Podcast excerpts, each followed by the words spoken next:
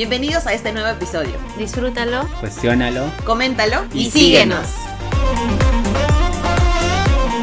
Hola a todos y todas, bienvenidos y bienvenidas a este nuevo episodio de Causas Ambientales. Y comentarles que después de estas semanas que hemos estado súper saturados de varios eventos, hemos vuelto a, grabar y esperamos que este episodio lo disfruten. Comentarles también que hemos sido parte de la promoción de este evento ha sido la imagen de Aclimatón.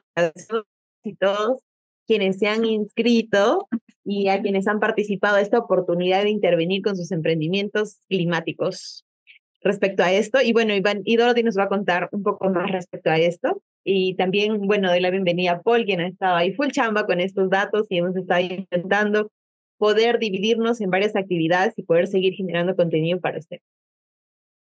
Saluden, amigos. Hola chicos, ¿cómo están? Gracias por acompañarnos una semana más.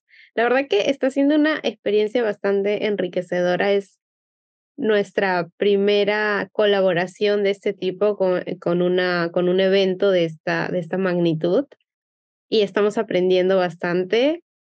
También es un reto para nosotros y bueno, me ha tocado, a dedo me ha tocado ser la imagen porque no, no había tipo otra, otra opción.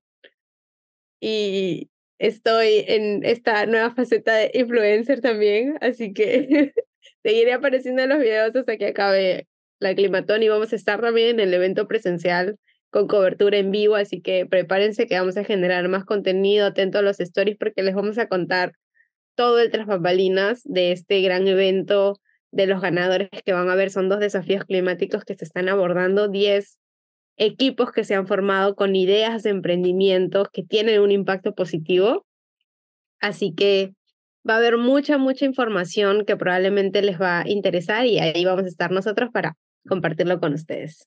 Hola a todos, una semana más. Nos hemos desaparecido unos cuantos días, pero como ha dicho Dorothy, ahí está la, la explicación, la razón. Sin embargo, sí me gustaría tal vez ahondar un poco más. Dorothy, cuéntanos la experiencia de ser modelo, la imagen del, del aclimatón. Qué vergüenza. Ha sido enriquecedora, ha sido buena. A pesar que has dicho que ha sido prácticamente a dedo, a propósito, o tienes que hacer una protesta. Tienes que quejarte, ¿por qué? ¿Por qué ha sido la, imagen? Porque la idea, la idea inicial era tipo los tres ser imagen, porque somos un, un grupo de tres y era como que grabarnos los tres, pero no se ha podido, entonces he tenido que yo salir en, todo, en todos los videos. Y es la primera vez que hago algo similar, digamos que tengo este tipo de, de, de yo presentar y grabar de, de esa forma, nunca lo había hecho antes, así que ha sido un proceso también de aprendizaje, pero me está sirviendo bastante como para creo que eso te ayuda también tipo a desenvolverte, a manejar un poco mm, tal vez el, la narrativa que usas, las palabras que usas, porque hemos tenido que practicar un guion, generar un guion, un guion para poder grabar y eso, de eso estamos aprendiendo también nosotros para el contenido que vamos a nosotros generar a partir de ahora, ¿no? Y pucha, te digo que sí me han escrito por internet. ¿Tus fans, tus seguidores? Algunos conocían, Dorothy, esto eres tuya. Dios. Multifacética, soy multifacética, estoy en todas, estoy en todas. Pero en el trabajo también, hace poco recién he iniciado a, en, un, en un nuevo equipo. Me estoy todavía recién conociendo a la gente, incorporando. Y yo siento que tal vez si nos conociéramos mucho más, me hubieran molestado más. Algunas personas me han dicho como que, Dorothy, te he reconocido, qué chévere que estés participando, todo pero yo sé que en el anterior trabajo hemos estado tipo tres años y ya todos nos teníamos un montón de confianza y nos molestábamos a morir, probablemente sí me hubieran hecho roche desde el primer día, pero ha sido un buen momento. ustedes y ustedes hubieran sido los primeros en molestarme, yo lo sé, ya me hubieran hecho un montón de stickers, yo lo sé, porque hay un montón de stickers que tenemos de nosotros, así que, pero, pero nada, la verdad que está, está siendo una, una experiencia diferente no hubiera gustado, o sea, no hubiera pensado tal vez que me agradaría, pero no está siendo negativo en ese sentido. De hecho, lo, lo estoy disfrutando, así que por ese lado todo bien. Y tú, Paul, cuéntanos, porque tú eres el que está haciendo la parte de edición de videos. Y también debe haber sido, o está siendo un poco estresante, porque es más carga adicional. Bueno, la edición en general, eh, ¿qué puedo decir? Aprender de cero, que eso ya lo venimos haciendo bastante tiempo. Ya ha sido un camino muy, muy, no sé, no diría cuesta arriba, pero sí con varios desafíos. El tema es que acá hemos tenido que desdoblarnos y, en, al menos en mi caso también hacerlas, no de director, pero se podría decir de, de productor como tal, porque hay escenas que hay que calzarlas, qué imagen vamos a buscar, eh, imágenes de soporte y sobre todo el feedback que uno recibe. En muchos casos a veces hay que tener esta, ese feeling con la persona que te estás eh, dando las observaciones como para entender qué es lo que está buscando, ¿no? Creo que eso ha sido uno de los mayores retos. Y bueno, y, y también la, la, grabación que hacía la modelo, a veces también hay que enfocarla bien. Entonces hay que reencuadrar los videos, pero son cosas que, que han estado, no sé, han, han sido enriquecedoras en general. Aprovecho en agradecer nuevamente a todos quienes nos han permitido llegar a estas plataformas, porque gracias a que estamos en estas plataformas también hemos sido convocados a la Climatón. Entonces, muy agradecidos de estar en esta plataforma e, y, y también con las ganas de que si en otro espacio nos pueden invitar, llámenos, escríbanos y coordinemos, ¿no? Con términos claros, pero ahí trabajaremos para poder seguir con ustedes colaborando. Y también recordarles que también estamos intentando insertarnos en más plataformas para poder llegar a más personas y es gracias a eso que ahora estamos también en la plataforma de LinkedIn. Así que si ya no entran a Instagram y ya no usan Facebook porque ya pasó de moda, ya saben, en LinkedIn también nos pueden encontrar, así que síganos, vean nuestro contenido y obviamente infórmense de cómo se están suscitando las nuevos contenidos de la climata. Es que Facebook ya pasó la historia, ¿no? Es para los eh, millennials, generación Z, o no, no sé, pero es para los que han nacido mucho más antes, creo. No es para la juventud como nosotros. Amigas, igual yo uso, por favor, siempre todo. Estoy desde TikTok hasta, hasta, hasta, por favor, en todas, en todas hay que estar. Porque justamente sabemos que ustedes usan diferentes plataformas y queremos llegar más a ustedes, porque gracias a ustedes también estamos aprendiendo. Y el mismo feedback que nosotros estamos recibiendo en este proceso, también nos gustaría recibirlo a ustedes, así que escríbanos. Gracias a los que nos mandan mensajitos, gracias a quienes nos comentan. A veces si ustedes ven algo que de repente está una opinión controversial, gracias por decírnoslo. De verdad que nos ayuda también a nosotros a saber manejar esta información para que de esa manera también sepamos en qué medida les interesa nuestra información y qué le suma y le sirve a usted, ¿no? Entonces, el día de hoy queremos hablar de un tema bastante importante, tanto a nivel Perú como a nivel global, porque esta temporada es conocida lamentablemente como una temporada de incendios forestales. Entonces, hoy queremos abordar este problema. Eh, probablemente en su localidad ustedes ya han visto algunos de estos eventos de riesgo y nos gustaría saber, ¿no? Si ustedes conocen cómo involucrarse, cómo como agentes de ciudadanía pueden participar qué medidas deben tomar sus autoridades y qué lugares de repente en el Perú se están dando en mayor medida estos problemas para que podamos de repente tomar acción. Eh, también que conozcamos un poco de la definición del tema y de esa manera también nosotros sepamos cómo involucrarnos y cómo actuar, porque un incendio forestal lamentablemente llega a ese punto cuando ya es a veces incontrolable, ¿no? Entonces, de repente, a eh, Paul Dorothy han escuchado en estas semanas algún evento, tanto nacional o internacional, el tema, y que les gustaría compartir respecto a incendios forestales de repente y el porqué de las razones que estamos abordando este, este tema tan importante que a veces se deja un poco de lado. Eh, eh, hemos tenido noticias, creo yo, en los últimos años de incendios forestales, tanto en Perú, incluso se me viene a la mente un escenario que habrá sido 2017, 2018 en Cusco, más o menos por esa época. Eh, me parece también que hubo bastantes casos en Brasil. No sé si era por el 2016, donde también hubo una, unos incendios así bien significativos. Pero en general esto se está haciendo, mm, me parece frecuentemente en los, ¿qué digo?, últimos 10 años, porque yo recuerdo años 2000, estando en el colegio aún, mm, estas noticias eran principalmente de países lejanos, Canadá, Estados Unidos. Me parece que hubo un escenario donde Hollywood estaba con incendios forestales y donde los actores, los famosos, eh, perdieron incluso casas, eh, no sé, hablamos de propiedades de millones de dólares, pero eso eh, era, creo, de la década pasada, ¿no? pero ahora cada vez tenemos escenarios más frecuentes en nuestro país, incluso como la situación que hemos estado cubriendo, gracias a ti, Karen, en las historias de Instagram, ¿no? Sí, efectivamente. Aquí en, en Perú no, no recuerdo alguno significativo, tal vez que haya hecho noticia lo suficiente como para que sea conocido tal vez a, nivel nacional. Y bueno, el último que sabemos es el que tú nos has estado comentando como nuestra corresponsal allá en la región selva de acá del Perú. Y el que he escuchado recientemente y de esta semana es el de Canadá, que está siendo uno de los incendios más, uno de los incendios más fuertes. He visto que están evacuando a personas de localidades porque está avanzando con bastante rapidez. He visto una noticia que están movilizando a más de 20.000 personas y se puede ver en las imágenes personas yéndose de sus hogares. Me imagino que eso debe ser sumamente difícil irse con el riesgo de que tal vez tu casa, tu hogar pueda ser destruido, pueda ser afectado.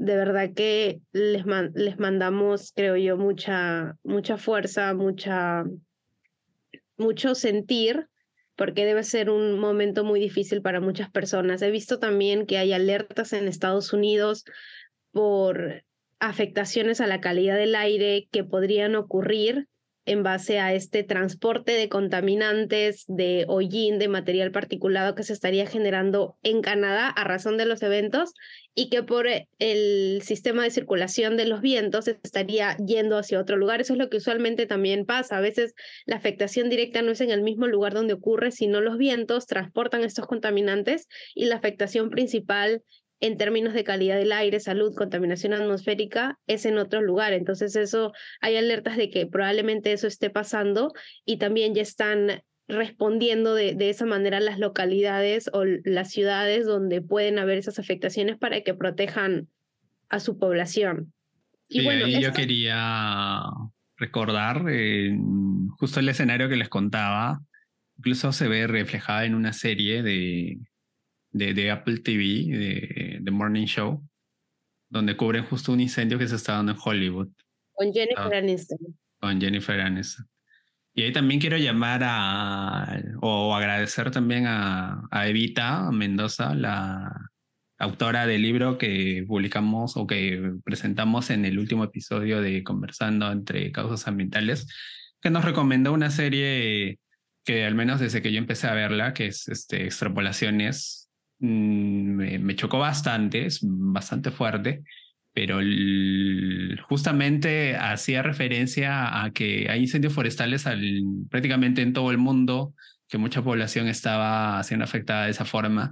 Y a pesar que es un escenario futurista, viendo las noticias parece que es, no sé, es el día de hoy, ¿no? Eh, incluso hay noticias que se han estado publicando de cómo se veía en Nueva York, incluso meses atrás y, también en, los, en las últimas semanas, con el cielo cubierto de, partículas, incluso con el cielo de color rojo, eh, que me recuerdan justo a lo que se veía en la serie y es mucho más chocante al ver que es lo que está pasando ahora y no necesariamente algo que sea en la ficción. Sí, de hecho ya está pasando y va a seguir ocurriendo. El último informe del IPCC, ¿qué es lo que nos dice? Me gustaría sí mencionarlo. Con el aumento del calentamiento se prevé que las zonas climáticas sigan desplazándose hacia los polos en las latitudes medias y altas.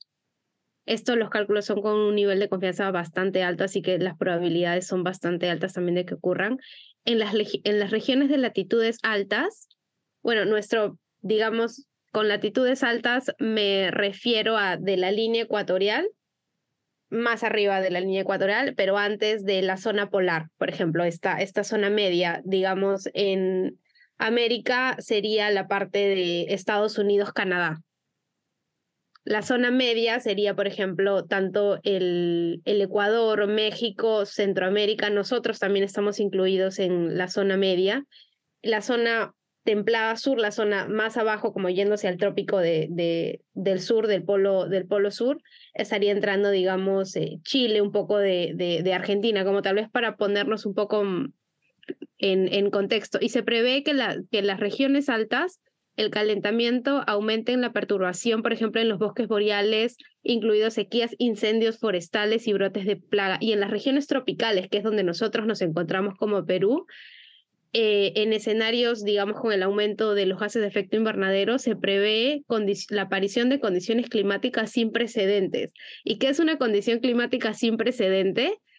Es aquella que no se ha producido en ningún lugar antes durante el siglo XX, durante el siglo, el siglo pasado.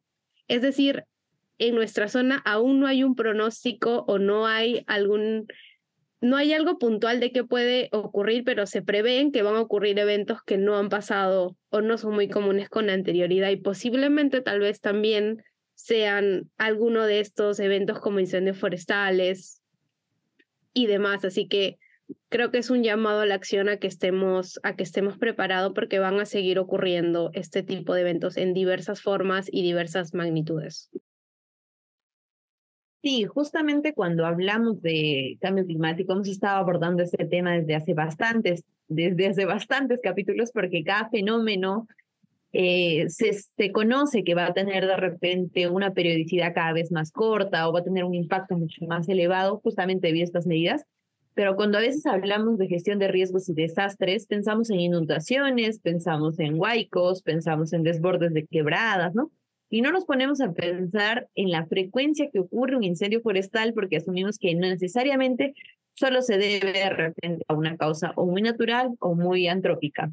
Y es irresponsabilidad humana cuando en realidad el fuego o el incendio forestal tiene varios factores de acrecentamiento, ¿no? Entonces, más o menos para ir definiendo un poco lo que es un incendio forestal, quienes monitorean mayormente esto en el Perú y tal vez también en las otras entidades son las áreas que ven el tema de conservación de áreas, que en nuestro caso es CERNAM, y en el caso de también CERFOR, que se encarga de la parte ya, digamos, de la flora y de la flora y hasta un poquito de fauna.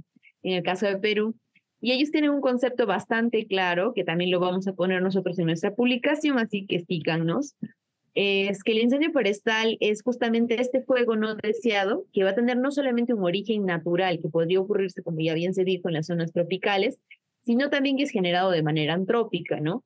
Y esto genera daños que no solamente se quedan en el aspecto ecológico, porque a veces pensamos que un incendio forestal solamente queda quema cobertura vegetal natural, cuando en realidad afecta factores económicos, factores sociales.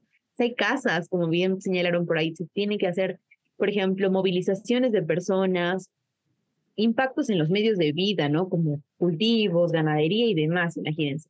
Y lamentablemente, pues este fuego proviene de, de varios factores, ¿no? Que en este caso tenemos la cobertura vegetal, que vamos a llamarle combustible, el oxígeno, que van a permitir justamente el desarrollo del aire, y alguna fuente de calor que lamentablemente pues se suma en función al horario en el que nosotros estemos.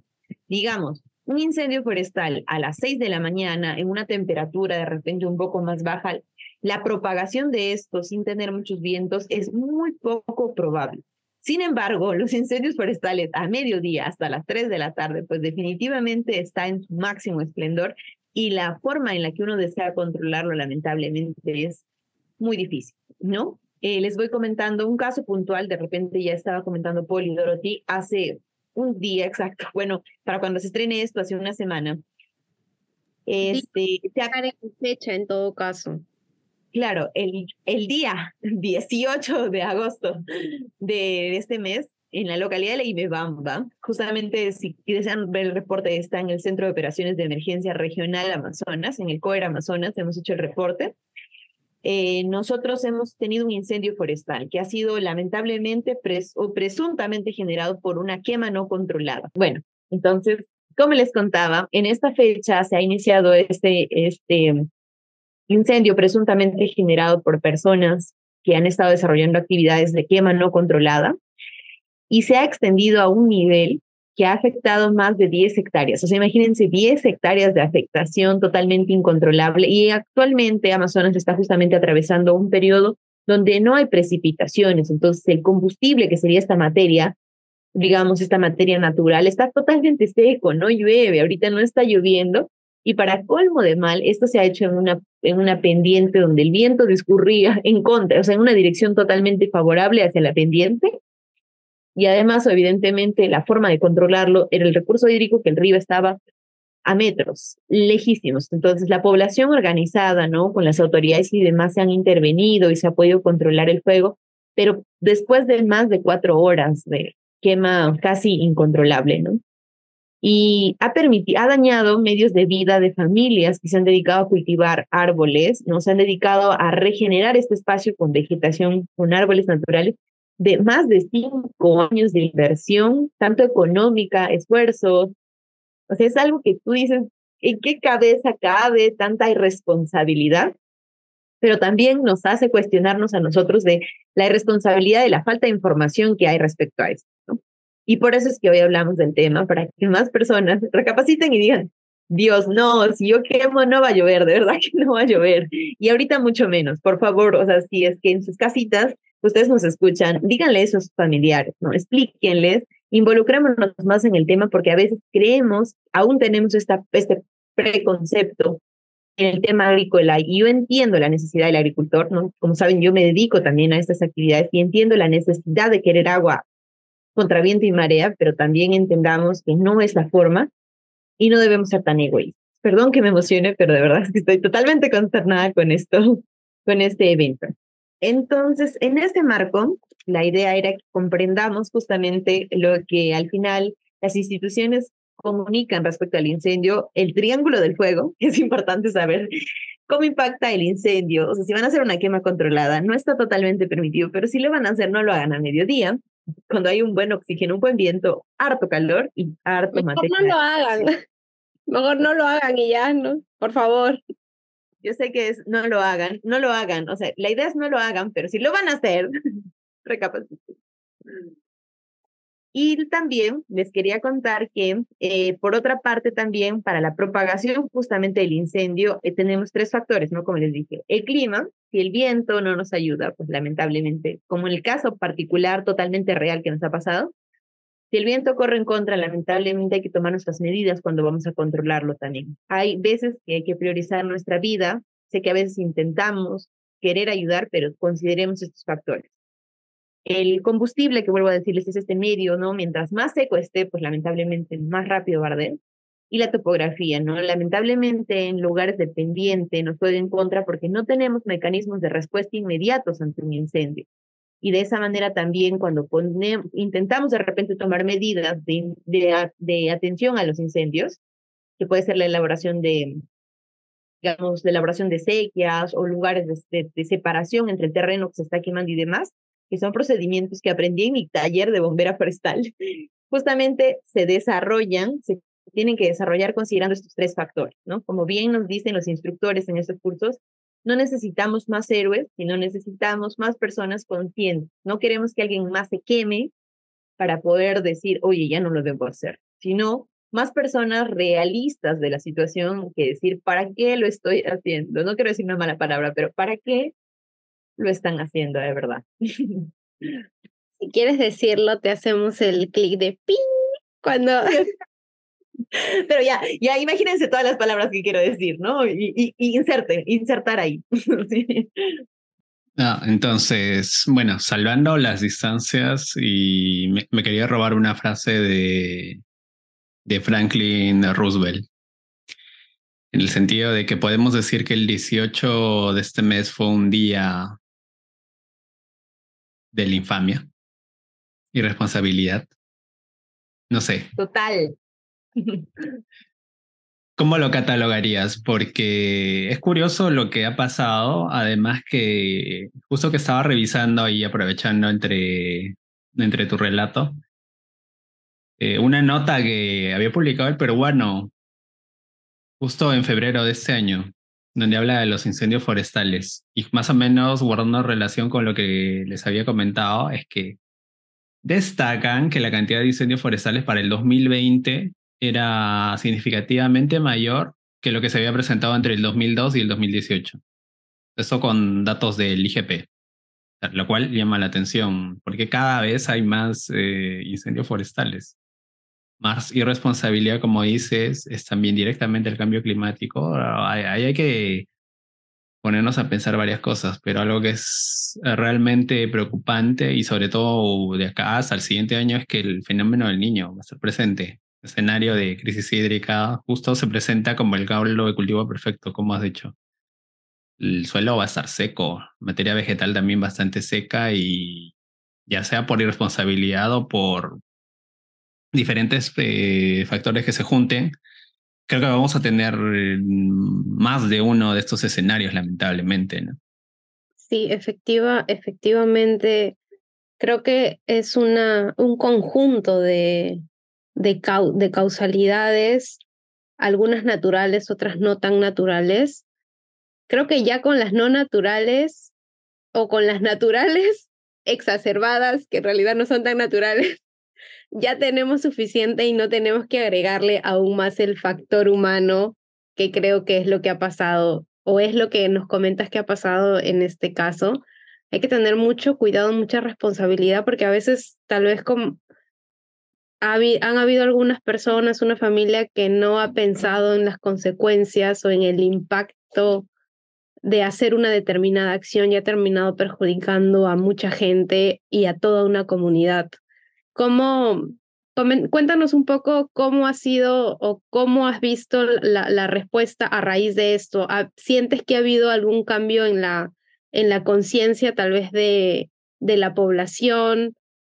Porque me imagino que las personas al menos afectadas, las que nos dices que han perdido trabajo de tantos años, sudor, lágrimas, esfuerzo, deben de estar súper frustradas y tal vez devastadas en cierta forma de toda la pérdida que, que han tenido, pero en, digamos, en, en las demás personas que han visto estos impactos también, cómo les ha afectado, por ejemplo, a tus papás, a tu familia, cómo han visto eh, estos, estos impactos en la comunidad en general. ¿Crees que sí va a generar algún cambio en la conciencia colectiva para no seguir replicando estas prácticas y cuidarnos y cuidarse entre ellos también como comunidad? Creo que, bueno, a, tres niveles estoy viendo como la respuesta, ¿no? Como que a nivel personal, familiar, así, de mi círculo muy interno, eh, siento que sí nos ha afectado mucho, ¿no? Porque justamente son personas de repente, ah, bueno, somos un pueblo chiquito, entonces todos nos conocemos, todos, o somos familia o somos amigos, entonces, sí, este, por ejemplo, mi hermano se ha tenido que quedar como hasta las 4 de la mañana y apoyando, mi mamá también, en la noche. Y yo estuve de viaje y todo el carro viene como que llamando a los bomberos y como loca, intentando coordinar cosas porque, bueno, tengo la, la posibilidad de repente tener ahorita un, un, puesto que me ayuda a tener los contactos y demás, pero pero entiendo que como, como grupo de familia sentía que la, la cólera era más cólera por el tema de que pudiste ser tú, ¿no? O sea, pudo ser tu chakra, pudo ser tu trabajo, pudo ser tu, tu esfuerzo el que se vio afectado por un descuido de alguien, ¿no? Ahora, lo otro, ya como a nivel comunal, siento que hay bastante frustración de la población porque no es la primera vez que se hace este, y que hay personas como que están cansadas de la situación y lo han intentado replicar por redes, o sea, sea eh, a nivel, o sea, de repente no a redes nacionales y demás, pero sí a nivel local, que todo el mundo se tiene en redes sociales, este, sí, lo han, lo han difundido bastante, eh, ha generado un malestar mayor, pero el problema es que igual hoy día he visto otros incendios. O sea, hoy día también he, salido a campo porque tenía que ir a levantar información y he encontrado más incendios. O sea, lejanos de este punto, pero igual, porque aún la práctica del roso agrícola, que es una actividad que se hace ya sea para llamar a las supuestas lluvias que nunca llegan o para preparar el terreno para que tú no hagas doble trabajo, no se hacen de manera controlada, se hacen de manera irresponsable. Voy, prendo mi fósforo y corro entonces, hoy día he visto tres, o sea, no les miento, los he contado. Me he ido, ¿cuántos? Muchos kilómetros lejos, porque justamente teníamos otro anuncio de otro, de otro incendio, para tomar la información. Y bueno, no, no me correspondía a mí, pero estaba, porque está en otro distrito, pero más o menos digamos que por cercanía parecía que era nuestra jurisdicción. Pero igual, o sea, eh, eh, digo, o sea, ayer hemos quemado un cerro entero y hoy día seguimos con la misma actitud. Entonces, de verdad que siento que a, y a este tercer nivel que les quería comentar es el nivel de autoridades, ¿no? Ya desde una mirada de repente de gestión de riesgos y desastres, las municipalidades locales, provinciales, ¿no? Gobierno regional, promueven el, la generación de planes de contingencia dentro de las, de, las, de las localidades, ¿no? Entonces yo creo que es también una jalada de orejas para nuestra localidad de repente para armar nuestras, nuestra plan de contingencia. Hemos estado pensando en los huaicos, en las lluvias y eso, pero de repente también insertar como un trabajo articulado en tema de incendios forestales, ¿no? Entonces, sí, siento que ahí también invito ¿no? a las demás comunidades a decir, oye, siento que queman un montón en mi barrio y a veces lo tomamos como un evento normal en estas fechas, pero no debería ser así. Me gustaría agregar también la importancia en estos planes, la parte de educación ambiental, educación de la, de la comunidad, porque yo puedo tener tal vez un plan muy estructurado de acción de, la comunidad, de los bomberos, de la policía, pero mm, digamos, para que se reduzcan estos números de incidentes, si están siendo causados específicamente por mano humana, para que dejen de ocurrir es porque las personas deberían de dejar de hacerlo. Y si tú dices es para llamar la lluvia, pero en realidad es, un mito que se tiene que desmentir a nivel comunal del, del colectivo, del pensamiento colectivo de, de, la comunidad, también se requiere un, un programa de educación ambiental, pero de educación intenso, creo yo, y a todos los niveles, no solamente con látigo, no solamente a los, a los adultos o a las personas que lo practican, sino también ir desde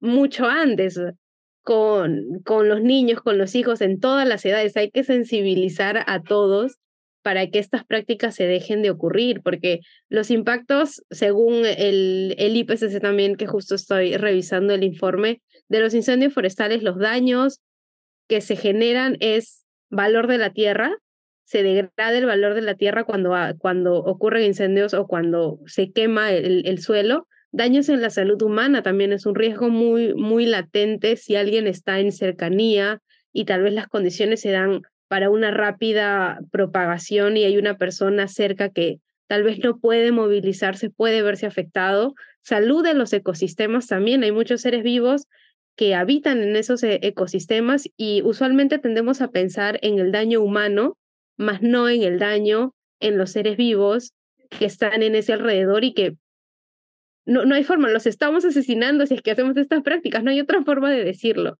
Y también daños en la infraestructura, como has dicho, si hay afectaciones de cultivos de mucho tiempo que se, es, que se, se, van a quemar, se van a, se van a degradar, puede haber afectaciones también en hogares, como ya se ha visto, como lo que ha comentado Paul, digamos, en esa época de, de Hollywood, se quemaron muchas casas, y eso hace noticia, digamos, ¿no? Eso sí, porque la casa del famoso se quemó, pero no hace tanta noticia la casa de la comunidad eh, que tiene su cultivo que se quemó. Entonces ahí nada más también puedes identificar un poco de, de, de, de las diferencias entre cómo se transmite la, la, noticia. Pero solo para comentarles un poquito de, de, los impactos ya que estamos hablando de, estos temas. Este, ahí solo acotar algo, justo estabas mencionando lo, lo, del mito de llamar la lluvia, que, que en realidad creo que tampoco es un mito, tiene base científica eso de, de, que las quemas pueden intensificar las precipitaciones, pero no es como que sea en todos los casos, ¿no? Incluso yo tenía esa idea hasta hace unos años del que incluso se da en un episodio de Los Simpsons. No sé si alguien sigue Los Simpsons, pero me gusta ver varios capítulos. El, tema es que en una ocasión eh, los personajes están, hacen como que una pequeña quema y sí, efectivamente la ciudad termina inundándose. Y ahí hay una justificación de que las partículas de humo y, en general generan más lluvia. Pero también estaba leyendo y creo que es una nota que pueden acceder, lo vamos a dejar en la descripción de National Geographic, donde hacen hincapié a lo que digo, ¿no? Haciendo énfasis en qué situaciones se da intensificación de la lluvia o no, porque puede ser también el, el otro escenario. Eh, eso por una parte, pero lo, lo, otro que sí me gustaría sumar a, nuestra conversación es el que al momento que hemos estado investigando para el episodio, eh, yo he descubierto algo que, que no sabía, humildad de, primero que nada por parte de nosotros, es el hecho de que hay incendios forestales que se han estado dando y que para empezar ni siquiera probablemente teníamos idea de que era un incendio forestal como tal. Estoy hablando de una noticia que viene del 2022, me parece, sí, de, en noviembre, donde no, no sé si todos conocerán las islas de los Uros en el lago Titicaca, en Puno se quemaron, gran parte. O sea, los, los, totorales que, son creo que gran parte del sustento de este de, fenómeno de, de islas flotantes. El hecho es que está catalogado como incendio forestal y para mí fue noticia nueva. Tal como lo definía, eh, me parece, Cernao, como dijiste, Karen, es básicamente un incendio forestal, son recursos forestales que se están quemando, pero no cabía en mi mente que los hoteles podrían entrar ahí. Y no es el único escenario, también en el norte del país se han dado de ese tipo y sobre todo, ¿por qué más? Como has dicho, Karen, por fines agrícolas. La duda que podría plantear en este caso es, ok, es una, no sé, práctica, como tradición, ¿qué la podemos llamar? Pero ¿cuáles son las alternativas a eso? ¿Por qué se hacen? Qué salida se le puede dar a, las personas. Entonces, creo que nosotros también eh, partimos con la conversación mm, para tener respuesta a estas eh, interrogantes y bueno, en algunos casos se busca que se hagan nuevos brotes, que en otros casos que se genere lluvia, entonces eh, como comunidad en general tendremos que empezar a dar soluciones a estos aspectos. Las lluvias se podrían combatir o la falta de lluvias con una planificación hídrica, gestión que vamos a tener que hacerlo a largo plazo porque la crisis eh, va a ser más frecuente si seguimos este nivel de cambio climático. Y desde el gobierno central, vamos a programarles un episodio sobre de dónde viene el agua, pero esto es un spoiler, en donde vamos a entender cómo es el sistema de los embalses y demás. Ahí vamos a ahondar un poquito más, pero se tiene que trabajar bastante en eso.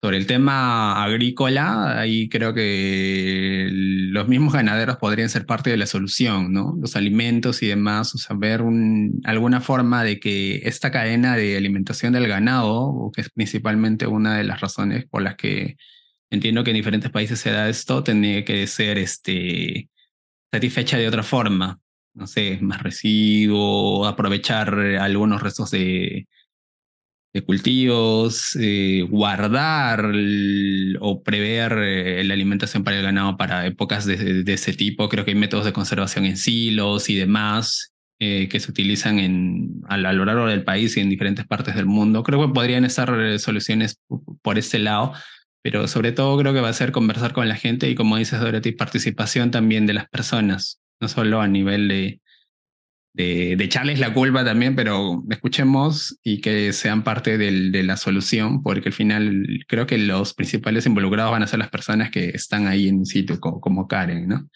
que van a tener que dar esa solución. Y obviamente todos en general, porque el, humo que se genera en Amazonas, no sé, en algún momento va a llegar a, a lo menos alguna partícula llegará tal vez por ese lado, por Lima, porque la atmósfera es completa, ¿no? Y un poco respondiendo a esto, eh, sí, nosotros también justo hoy día queríamos comentar que, por ejemplo, el CNEPRED, ¿no? Había sacado un índice de, o tienen una evaluación por tipos de riesgo, ¿no? El CNEPRED es el Centro Nacional de Estimación, Prevención, Reducción de Riesgo y Desastres.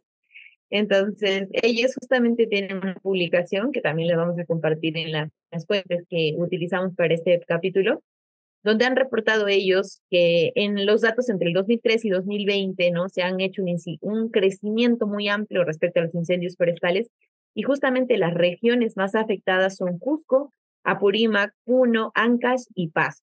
Entonces, justo lo que comenta Paul, a veces estas noticias que nosotros tenemos, así como que, ah, me enteré que se quemó tal partecita, en realidad no fue solo esa vez, sino que han sido incidencias bien altas e incluso ya en la evaluación del nivel de riesgo muy alto a nivel distrital, el que destaca a nivel distrital es Junín, Ancash, Cusco, Puno, Huancavelica, y vuelven a repetirse más o menos los mismos nombres de las regiones que se ven afectadas tanto a nivel regional como distrital, y nos ponemos a decir, y justamente, como bien decía Paul, están bastante asociadas a las actividades agrícolas. Y ahí es, ya hemos abordado este problema justamente cuando hablamos el Día del Campesino, recuerden, de la gran necesidad que tiene el campesino por orientación técnica. Tenemos este conocimiento ancestral, ¿no? Que nos ayuda mucho a, desarrollar. Pero, por ejemplo, yo les comento ya a nivel como muy personal de lo que yo he sabido de pequeña respecto a la quema. ¿Qué prefiero yo? ¿Contratar tres peones que me limpien una chacra o prenderle fuego en media mañana? Les hago esa pregunta. puede ser también como dices, factor económico y la practicidad, ¿no? Porque las personas tal vez se van a tomar todo el día, pero el fuego en media mañana ya, ya acabó con todo. Exacto. Ahora no solo el tiempo, también a los peores les tengo que pagar. Y eso sale de mi ganancia, de mi producción. Y si necesito ese dinero para darle subsistencia a mi familia, obviamente voy a preferir destinar para otra cosa, ¿no? En vez de estar tal vez gastando, si puedo quemarlo y hacerlo totalmente gratis prácticamente yo mismo con mis propias manos y dejar que el fuego me haga el trabajo por mí. Ahora, hay otra idea que también se tiene y es lo que yo les comparto de repente del conocimiento que he tenido de pequeña, así como muy general, no técnico, y es el tema que también cuando tú haces generación de pasturas, cuando tú quemas, en teoría el pasto vuelve más fuerte. el pasto como tiene este esta ceniza, estos residuos que han quedado, va a volver con mayor resistencia en vez de gastar en abonos. Y que es más agradable para el ganado incluso. Entonces son cosas, son conceptos que de alguna manera, digamos, han, eh, han escalado y en algún modo esa quema que tú debiste hacer debió manejarse de manera controlada, ¿no? Entonces, si ahora ya no se hace de esa manera, ahora simplemente yo voy, prendo fuego, me voy y que Dios sea, ¿no? O que alguien sea el encargado de ver hasta dónde llega, ¿no? Y tal vez antes, debido a las condiciones, este, digamos, más controladas de las áreas de cultivo, ha sido un poco de, no ha sido a nivel tan, a una escala tan grande, pero ahora obviamente las actividades se han desarrollado más ampliamente. Las parcelas que antes de repente era un potrero, un terreno de alguien, solamente de alguien, ahora se han parcelado. Entonces, lo que yo quemo no solamente me quema a mí, sino a mi vecino, ¿no? Entonces son varias cosas que de repente es una perspectiva un poco ya más de la vivencia que yo he tenido y un poco del taller que también llevé como bombera forestal, pero entiendo que ahí tenemos que involucrarnos a todo nivel, ¿no? Como bien decía Dorothy, la sensibilización es importante, pero también, como dice Paul, es muy importante darles otras opciones al agricultor de decir cómo, de qué manera puede involucrarse. Y por eso hicimos este capítulo de agricultura familiar para que se den cuenta de las mil necesidades que tiene el agricultor, ¿no? No digo que haya sido de mala intención. Yo quiero creer que no todas las personas van y dicen, ah, ¿cuál era que este señor tenga 10 mil pinos y le voy a prender fuego? sino que quiso hacer un trabajo, ¿no? Pero entiendo también que ahí hay mucha, mucho trabajo por hacer, ¿no? Mucho trabajo por hacer y mucho más ahorita que somos un poco más propensos a este problema. Y mucho más en las regiones que ya mencionamos que tienen pues un historial de años, o sea, 2003 al 2020, imagínense, no es un historial de ahorita. Son años de desarrollo de estos incendios. bueno, acá estamos para... Con el cambio climático las condiciones se van a dar para una mayor incidencia de este tipo de eventos extremos. O sea, cuando hablamos de cambio climático hablamos de eventos ya extremos, eventos de extremos climáticos lentos y eventos extremos que pasan, digamos, en una temporalidad un poco más corta. Y esos son los que usualmente en un tiempo más corto, más pequeño, van a causar grandes impactos. Entonces, si a todos esos factores ya climáticos de por sí que vamos a ver, le sumas aún más la mano humana, como veníamos diciéndolo, entonces los impactos se van a exacerbar aún más y van a haber tal vez muchos daños, muchas pérdidas para familias económicas en términos de salud, en términos de ecosistema, van a haber pérdidas en todos los niveles. Entonces, esa información sí es muy importante que la conozcamos a nivel familiar para, para sensibilizarnos y no seguir replicando esas prácticas, ¿no? Bueno, acá estamos para aprender y sobre todo para, yo creo, también de construir algunos conocimientos y presunciones que podamos tener, no sé, ya sea por el entorno y demás. El hecho es que al menos a mí no me gustaría, de verdad, eh, vuelvo a repetir, las escenas que yo vi en, la serie que me comentaba al inicio parecen muy, muy, muy chocantes. El hecho de tener que acostumbrarse a incendios forestales aquí, allá y que sean constantes, que sean pan de cada día, al menos yo digo, no, no, no, gracias, no, no es el futuro en el que quiero vivir. Pero como no, todo es eh, como, o como dice Karen. No creo que haya personas que hagan esto de para perjudicar a alguien. Sin embargo, también es el hecho de, partiendo de nosotros, que podemos tener espacio en este tipo de plataformas y obviamente en las personas que están in situ, donde se han dado la mayor frecuencia de estos incidentes, es que estamos abiertos a cambiar y buscar otras soluciones. Eso en general. Vean la serie si pueden. Ustedes chicas también. Realmente es muy chocante no puedo acabarla hasta ahora porque el futuro me parece muy... ¿Demente? Muy crudo, muy crudo. O sea, no es que te muestren escenas muy explícitas ni que nada, ni tampoco, pero el futuro se presenta muy sombrío si es que se va a seguir de esta forma y, vuelvo a decir, la imagen de un incendio forestal con un cielo rojo y haber visto fotos de diferentes ciudades de la misma forma es bastante fuerte al menos para mí. Sí, quiero complementar acá con lo que ambos señalan, que justamente eh, eh, estaban buscando un poco más de información respecto a pronósticos al futuro y el programa de Naciones Unidas para el Medio Ambiente Humano de la ONU y una organización Grid Arendal, que es una organización ambiental sin fines de lucro en Noruega, en el 2002 justamente han publicado un estudio donde señalan que lamentablemente lo que todos estamos esperando y va a ocurrir es que entre el 2000, desde, 2000, perdón, del 2050 hacia finales del siglo, los incendios forestales van a tener un incremento entre el 30 y 50%. Imaginémonos que ahorita, ahorita ya estamos sintiendo el, como dice, el rojo vivo de los incendios y lamentablemente pues nuestros pronósticos no son favorables. ¿no? Entonces las acciones deben ser ya, deben ser involucrar a todos involucrar a todos, y sobre todo ser ajustables a la, a la realidad, ¿no? Como yo les digo, algo que yo he estado criticando y e incluso autocriticándome a mí misma era el tema de,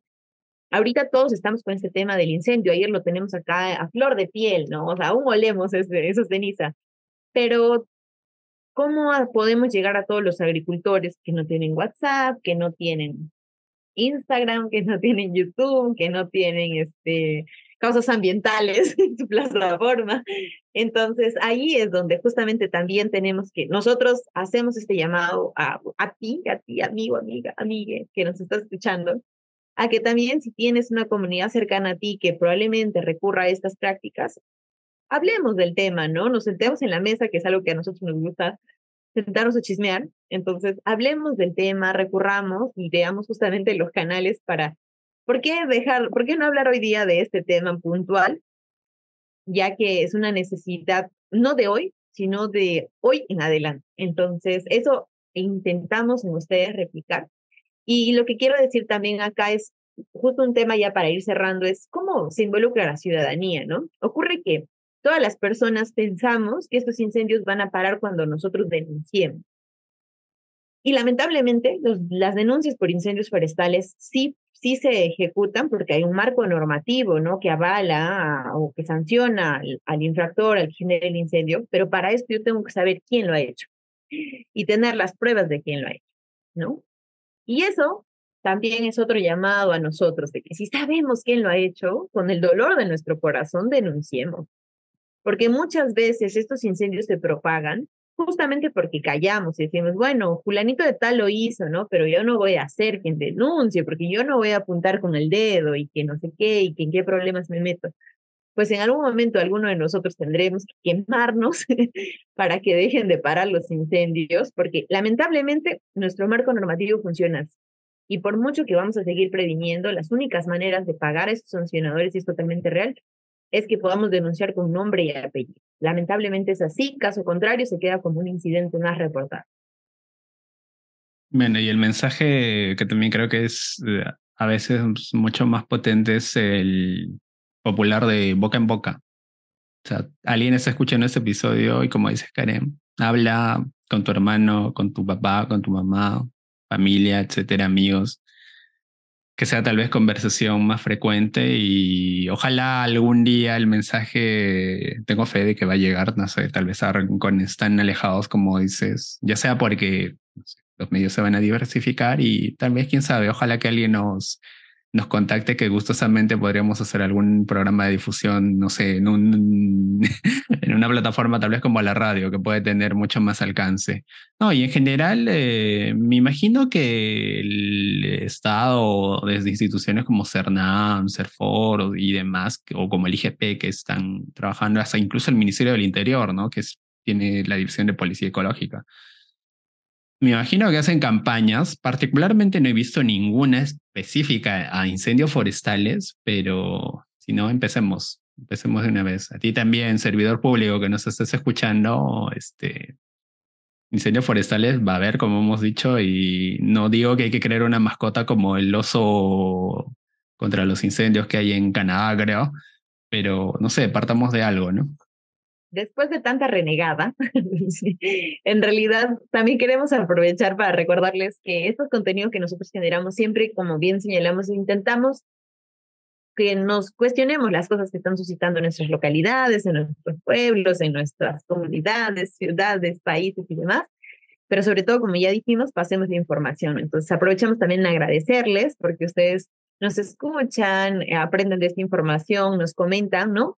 Y queremos que lo mismo pase con el tema de incendios forestales, ¿no? Aprovecho también en agradecer ahorita a CERNAM y a, también a NDC, ¿no? Naturaleza Cultura Internacional, que, eh, que como bien dice Paul, de repente no tienen ahorita una campaña súper, súper fuerte en temas de incendios forestales, pero espero que más adelante lo hagan, pero que están brindando capacitaciones, por ejemplo, en mi comunidad nos han brindado una capacitación a brigadistas para generar una brigada de bomberos forestales, de la que tuve la dicha de participar. Les mostramos los contenidos en las historias y habrán visto por ahí mi ahogada y todo. Lo curioso es que fue antes, ¿no? Fue justo antes del incendio. Una semana. Como que justo cayó a pelo, se dieron las... Encajó, encajó. una semana, y lo gracioso de todo es que los pocos que nos interesamos en participar, ese día estuvimos de viaje. Así es, ese día nos alocábamos todos de viaje. Y este, y el tema es claro que hoy integremos a la comunidad y que, y lo otro, el efemérides del momento es que ayer 18 de agosto se celebró el Día contra el Incendio Forestal. Entonces era así como que, mátenme. Este... Paradoja total. Sí, literalmente. Y, y entonces... Y, y aún así algunos creemos o se niegan a creer que vivimos en una simulación. no, de verdad, de verdad era muy gracioso porque en el grupo, o sea, tenemos un grupo de temas de gestión de riesgos y desastres de WhatsApp y mandaron la imagen de feliz día, que no sé qué, del bombero forestal y o incendio forestal, no recuerdo bien el nombre exacto.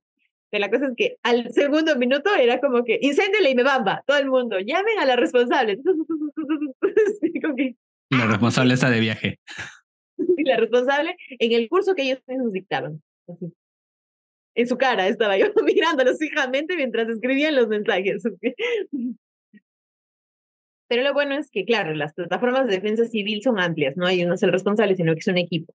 Pero ya cerrando este tema, igual eh, queríamos aprovechar en agradecer, lleven la información, comenten más al respecto y sobre todo, pues, involucrémonos, ¿no? Involucrémonos porque bonito es criticar, rajar, como ahorita nosotros lo hemos hecho de todos estos quemadores, pero lo fuerte es involucrarse, o sea, lo fuerte es decir, ay, ¿por qué no me meto en una brigada? Oye, ¿por qué no voy a mi MUNI para saber qué están haciendo? Oye, ¿por qué no denuncio a este sinvergüenza que está quemando? Eso es lo difícil. Lo fácil es hablar. Para nosotros ahorita nos ha tocado el papel fácil. Ahorita lo que nos toca ya como ciudadanos, creo que ya empieza la chamba dura. Y sobre todo hablar con el diario de lunes, pues, que es lo más eh, regalado y sencillo del planeta, creo. Así que bueno, pasemos la voz, creemos una cadena de información y sensibilicémonos todos para que estos casos no se vuelvan a repetir. Como dice Karen, este episodio ha sido un poco más triste, diría yo, porque obviamente no hay forma de celebrar un incendio forestal. El, el contenido amerita que haya sido un poco más serio, por así decirlo, de nuestra parte, porque hay personas que están siendo afectadas y, hay que tener mucho, mucho tacto con, e, con ello y ser empáticos en ese sentido, porque nos ponemos en, sus zapatos, si algo así nos pasara, imagínense, eh, sería muy, muy, muy difícil. Entonces, les mandamos, pero la parte esperanzadora es que también les estamos dando el beneficio de la duda, creo yo, de que tal vez ha sido un accidente y no ha sido algo adrede. Entonces, no le perdemos todavía fe a la humanidad, creemos que todavía hay buenas intenciones, pero los vigilamos igual. Así que muchísimas gracias por acompañarnos hasta el final del episodio y nos estaríamos viendo la siguiente semana con más y más contenido. Atentos con todo lo, lo que les tenemos preparado para la climatón. Así que estén ahí pendientes. Atentos los fans de Orati, que va a seguir siendo imagen del evento. No tengo fans, chicos. Todos me, me, escriben para burlarse de mí. ¿Qué clase de fans son esos? Es bueno, yo no tengo fans, yo tengo tacos, tienes que decir. y bueno, ¿Cómo, ¿Cómo, es eso? ¿Cómo es eso de los tacos? What tacos? ¿Tacos? Otakus, otakus. Ah, otakus. de causas ambientales a la venta, amigos. Se refiere a. Ah, ya, ya te entendí, a los, a los de los animes, ¿no es cierto? Y bueno amigos, hasta acá el capítulo. Gracias por escucharnos, por seguirnos y bueno, ya saben, todo contenido que de nosotros, por favor ayúdenos en difundirlo para que de esa manera también podamos seguir apoyando a más eventos, podamos involucrarnos en más campañas y obviamente generar información para ustedes que nos apoyan tanto. Muchas gracias. Hasta la próxima semanita.